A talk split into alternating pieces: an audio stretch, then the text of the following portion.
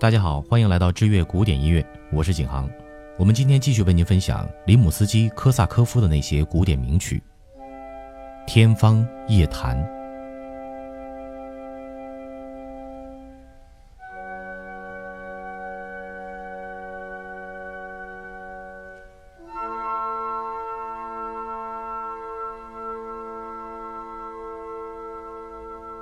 《天方夜谭》是里姆斯基科萨科夫的代表作，创作于1888年。里姆斯基科萨科夫十二岁时入读圣彼得堡海军学院，一待就是六年。临近毕业，他需要在海军和音乐间做选择。海军召他到爱马斯船舰服役，为期三年，并需远航于南北美洲及欧洲之间。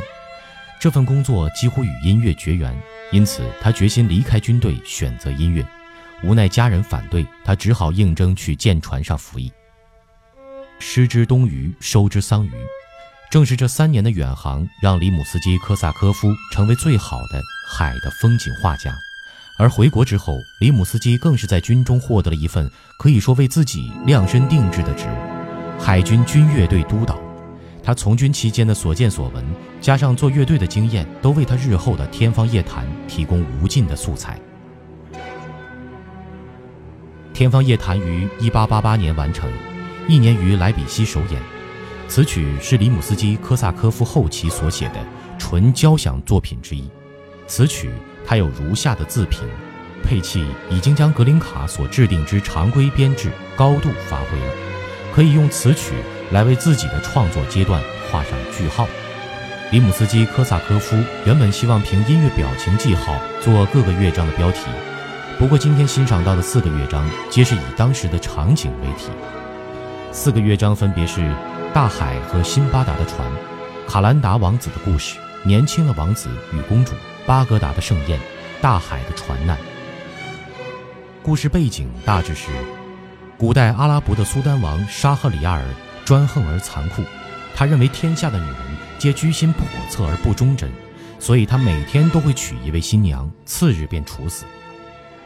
为了拯救天下女子的性命，机智的舍赫拉查达在嫁给这位苏丹王的当晚开始，每晚都会用生动离奇的故事吸引苏丹，这样他自己的刑期就被推迟了一日又一日。这样的故事，舍赫拉查达拼了一千零一夜，苏丹王终于被舍赫拉查达的智慧和温柔所打动。他彻底放弃了原先那个残忍又愚蠢的想法，并与舍赫拉查达白头偕老。在《天方夜谭》中，舍赫拉查达由小提琴扮演。第一乐章，大海与辛巴达的船。开始，作曲家着力表现无边大海的变幻莫测。乐曲采用无展开部的奏鸣曲式，在序奏中首先展现威严冷酷的苏丹王主题。由三支长号和一支大号主奏，雄浑阴沉，带有宣叙调特点。接着由小提琴独奏演绎舍赫拉查达的第二主题，带有阿拉伯音乐风格的东方音乐特有的妩媚旋律，表现了舍赫拉查达聪慧柔美、委婉迷人的性格，与苏丹王主题形成鲜明的对比。在这种背景下，苏丹王演变成了大海，成为奏鸣曲主部主题。这是个宁静平和的主题，仿佛可见到辛巴达的船在粼粼波光的海面上飘然滑行。接着，长笛奏出柔和的辛巴达的主题，小提琴独奏再现舍赫拉查达主题。通过变奏，使原来宁静的大海再次骚动起来，预示着暴风雨将来临，辛巴达与海浪搏斗将不可避免。进入再现部，大海主题描写狂风巨浪的肆虐。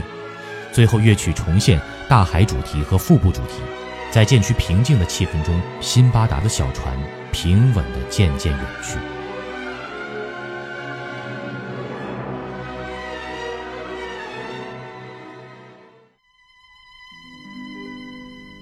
第二乐章，卡伦德王子的故事。这一乐章又名僧人的故事。乐章开始，独奏小提琴奏出舍赫拉查达主题。按时有一个夜晚降临，舍赫拉查达又开始给苏丹王讲述王子扮成乞丐的奇异故事。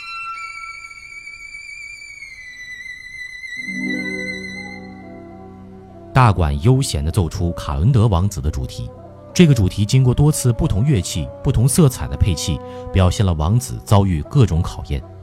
中间部是富有戏剧性的、充满刀光剑影的格斗，长号奏出号角性音调，随后多次出现主题动机，展现了激烈的战斗情景。最后再现卡伦德王子主题的四次变奏，在雄壮有力声中结束第二乐章。低音部苏丹王主题隐约出现，似乎在感叹着什么。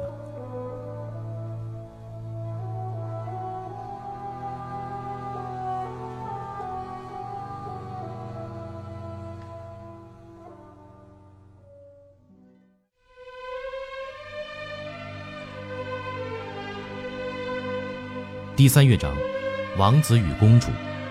这里采用无展开部的奏鸣曲形式。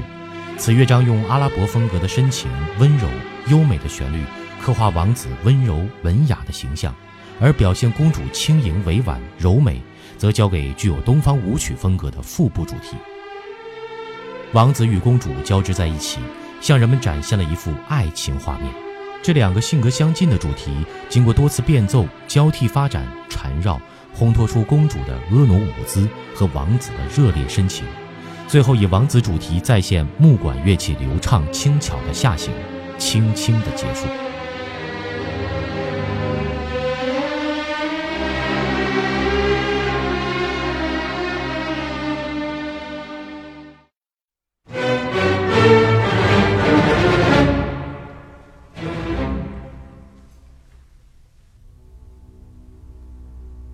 第四乐章，巴格达的盛宴与大船难。这个乐章描绘两个情景：巴格达节日的欢乐场景，巨浪滔天的大海。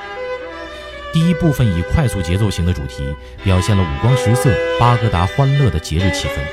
节日气氛走向高潮时，反复出现卡伦德王子主题相关的乐句，把斑斓多彩的节日场景表现得淋漓尽致。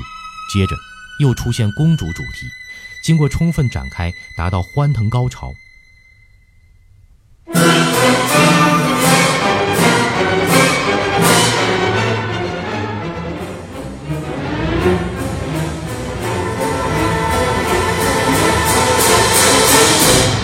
突然，乐曲情绪变化，出现了大海主题，在起伏不停的海波节奏型衬托下，长号、大号用力再现苏丹王主题。这两个主题交织发展，又再现了巴格达节日的欢愉。在达到狂热的高潮时，音乐突然停止，随即一声巨响，暗示着辛巴德的船撞到了岩石上，沉没在茫茫大海中。乐曲气势渐弱，小提琴奏出呜咽式的大海主题，辛巴德小船主题也再次浮现出来，仿佛是对辛巴德这位勇敢航海者的回忆。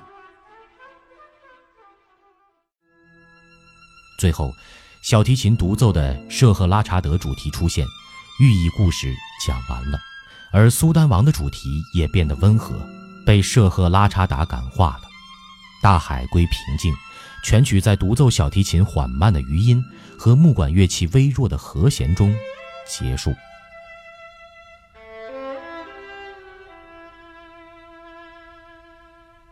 里姆斯基科萨科夫是俄罗斯著名的音乐教育家和音乐社会活动家，但他首先却是一位著名的作曲家，特别是俄罗斯歌剧艺术的巨匠。有人说他跟柴科夫斯基面和心不和，是出于对后者音乐才华的嫉妒。不过他在音乐研究的那份执念，没有人可以怀疑。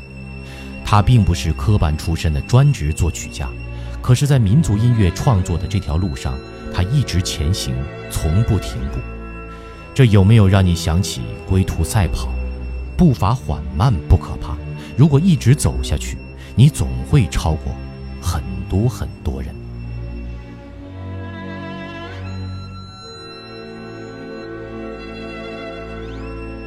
好了，里姆斯基科萨科夫的那些古典名曲就为您分享到这里。我是景航，我们下期再见。